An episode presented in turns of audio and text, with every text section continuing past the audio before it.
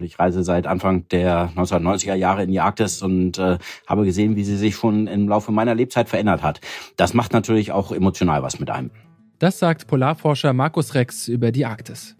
Das Eis am Nordpol schmilzt und zwar immer schneller, denn durch den Klimawandel wird es in der Arktis immer wärmer. Ist das Eis einmal weg, werden der Zugang zu Öl, Gas und Bodenschätzen und außerdem neue Seewege frei. Damit wird die Arktis interessanter für immer mehr Staaten wie Russland, China und die USA. Wir fragen uns deshalb heute, wem gehört die Arktis eigentlich? Mein Name ist Gottfried Haufe, schön, dass ihr mit dabei seid.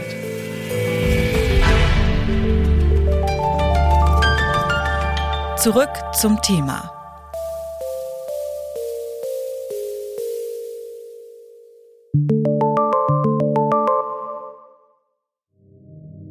Stellt euch mal vor, auf einmal müsst ihr raus aus eurer Wohnung.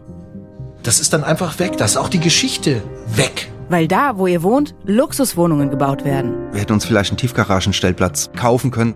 Da würdet ihr euch doch auch fragen, wie kann das sein? Im neuen Storytelling-Podcast Teurer Wohnen erfahrt ihr, was auf dem Wohnungsmarkt gerade schief läuft und wie es besser gehen kann. Hört die ganze Story im Podcast Radio Detektor FM und überall da, wo ihr Podcasts hört. Die Arktis erwärmt sich etwa dreimal so schnell wie der Rest des Planeten. Mit verheerenden Folgen. Das ewige Eis am Nordpol, es schmilzt und schmilzt und schmilzt. Um die Folgen des Klimawandels für die Arktis ging es diesmal auch bei der Arctic Frontiers Conference.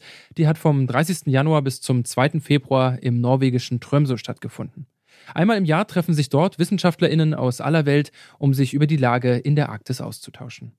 Wie schlimm die Situation aktuell vor Ort wirklich ist, das weiß Polarforscher Markus Rex vom Alfred Wegener Institut, den wir am Anfang der Folge ja schon gehört haben. Er ist seit 30 Jahren in der Arktis unterwegs und zuletzt hat er die Mosaik-Expedition geleitet, für die er von Herbst 2019 an für ein Jahr im Nordpolarmeer unterwegs gewesen ist. Unsere Daten zeigen uns, dass sich die Meereisausdehnung, ähm, der arktische Ozean ist ja ein tiefer Ozean, 4000 Meter tief, und da drauf liegt eine dünne Schicht aus Meereis.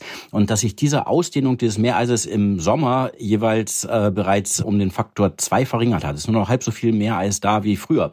Und wir haben das natürlich jetzt auch mit eigenen Augen gesehen, was das bedeutet. Wir sind äh, im Sommer der Expedition dann nochmal äh, tief in die Eisgebiete vorgestoßen und haben eine Route nördlich von Grönland gewählt. Das ist eigentlich die Region, aus der wir uns mit unserem Eisbrecher immer raushalten, weil das Eis sehr dick ist und schwer zu durchbrechen ist. Im Sommer 2020 äh, haben wir überhaupt keinen Widerstand vom Eis gehabt. Wir sind in sechs Tagen bis zum Nordpol durchgerauscht, durch riesige Bereiche offenen Wassers, völlig aufgeschmolzen, auch am Nordpol selbst, ganz erodiertes, aufgeschmolzenes Eis, durchlöchert und man sieht, wie das Eis verschwindet. Wenn das so weitergeht, wird die Arktis bereits in wenigen Jahrzehnten im Sommer jeweils komplett eisfrei werden. Dass das Eis in der Arktis so rasant schmilzt, hat katastrophale Folgen fürs Klima, denn es sorgt dafür, dass der Meeresspiegel steigt und die Erde sich noch schneller erwärmt als im Moment. Gleichzeitig macht der Klimawandel die Arktis für verschiedene Staaten attraktiv, denn mit der zunehmenden Eisschmelze wird der Zugang zu Rohstoffen und Bodenschätzen frei. Wer darauf Anspruch hat, ist rechtlich klar geregelt. Das sagt zumindest Christoph Humrich. Er ist Politikwissenschaftler und Experte für internationale Beziehungen an der Universität Groningen in den Niederlanden. Die Arktis ist ja ein Ozean, an den Länder angrenzen. Russland, die USA, Kanada, Dänemark, Grönland äh, und Norwegen. Und nach dem Seerecht haben diese Länder Anspruch auf ein sogenanntes erweitertes Kontinentalschelf. Übrigens, Kontinentalschelf das meint den Meeresboden in der Nähe der Küste. Und da wird gar nicht gerungen, sondern dieses erweiterte Kontinentalschelf steht jedem Staat zu nach dem Seerecht. In der Arktis werden rund 30 Prozent der unentdeckten Erdgasvorkommen vermutet. Dazu kommen Erdöl und andere Rohstoffe, die für die Produktion von technischen Geräten genutzt werden können. Für den Politikwissenschaftler Christoph Humrich ist diese Frage, wem diese Rohstoffe gehören, aber gar nicht so zentral. Also diese Rohstoffgeschichte in der Arktis, das ist auch so ein äh, Problem, wo es sehr viele Fehlwahrnehmungen gibt. Das Ganze beruht auf einer Studie des Geologischen Services der USA. Das sind die Daten, die bisher am verlässlichsten sind und die auch immer benutzt werden. Es ist so, dass in den umstrittenen Gebieten oder dem, in dem Gebiet, wo tatsächlich sich die größten Ansprüche überlappen, da ist vermutlich erstmal gar nichts zu finden. Also da ist die Wahrscheinlichkeit von großen Rohstoffvorkommen relativ gering. Es gibt zwei Gebiete, wo es hohe Rohstoffvorkommen gibt, nämlich in der Barentssee und in der Beaufortsee.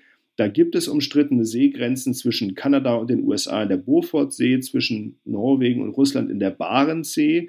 Äh, aber übrigens zwischen Norwegen und Russland, äh, sobald bekannt wurde, dass da große Rohstoffvorkommen sind, hat man sich sehr schnell geeinigt auf die Seegrenze.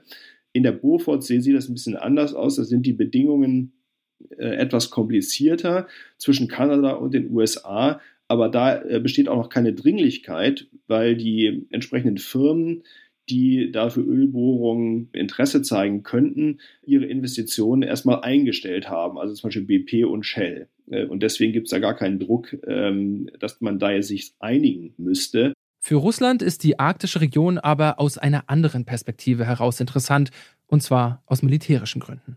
Die Hälfte der Arktis ist russische Landgrenze, also stellt Verwundbarkeit für Russland dar. Aber noch wesentlicher ist, dass für die russische Machtprojektion und Abschreckungspolitik die Arktis eben äh, wesentlich. Also Abschreckung für nukleare Zweitschlagskapazitäten mit U-Booten und Bombern, äh, aber auch eben die Raketendistanz über den Pol ist ja äh, die kürzeste eben auf die USA und die Machtprojektion über die Nordmeerflotte in den äh, Atlantik. Und der Hafen von Murmansk ist eben der Nordmeerflottenhafen, eisfrei das ganze Jahr noch durch den Golfstrom. Und da müssen die Russen eben äh, zwischen Spitzbergen und Norwegen durch und durch das sogenannte Greenland Iceland UK Gap, also die Lücke zwischen Grönland, Island und den britischen Inseln. Und das ist alles NATO-Territorium und das ist ein, ein Nadelöhr. Und da ist eben die russische Militärstrategie darauf gerichtet, sich dieses Nadelöhr offen zu halten. Und das ist einer der wesentlichen Gründe für Spannungen, in die jetzt auch die NATO in der Arktis involviert sind. Also nicht die Rohstoffe oder Grenzstreitigkeiten, sondern das Bedürfnis von Russland in Hinsicht auf Verteidigung und Machtprojektion. Die neuen Seewege locken jedoch auch Staaten an, die nicht direkt an die Arktis angrenzen. Denn diese Seewege könnten die jetzigen Handelsrouten zwischen Asien und Europa ersetzen. Eine Fahrt von Shanghai nach Hamburg könnte in Zukunft in nur 15 Tagen möglich sein. Aktuell sind es 25 Tage. Deshalb mischt sich nun auch China in die Diskussion um die Arktis ein. Die Chinesen stellen keine Forderungen, sondern die Chinesen weisen darauf hin, dass das erweiterte Kontinentalschelf, da gibt es sozusagen Rechte für die Staaten nur an den Ressourcen im und auf dem Meeresboden.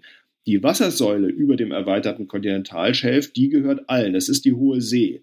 Und die Chinesen weisen im Grunde darauf hin, dass diese Hohe See auch in der Arktis allen Signatarstaaten des Seerechtsabkommens der Vereinten Nationen äh, offen steht und dass da die Arktisstaaten eben keine exklusiven Ansprüche geltend machen dürfen. Für den Polarforscher Markus Rex ist klar, dass die aktuellen Veränderungen in der Region massive Auswirkungen haben werden. Das heißt, die Arktis ist ein wirtschaftlich sich dynamisch entwickelnder Raum und wir müssen die Rahmenbedingungen dafür so setzen, dass diese Entwicklung auch nachhaltig passiert, denn ansonsten bricht da einfach eine Bonanza aus äh, mit unabsehbaren Folgen.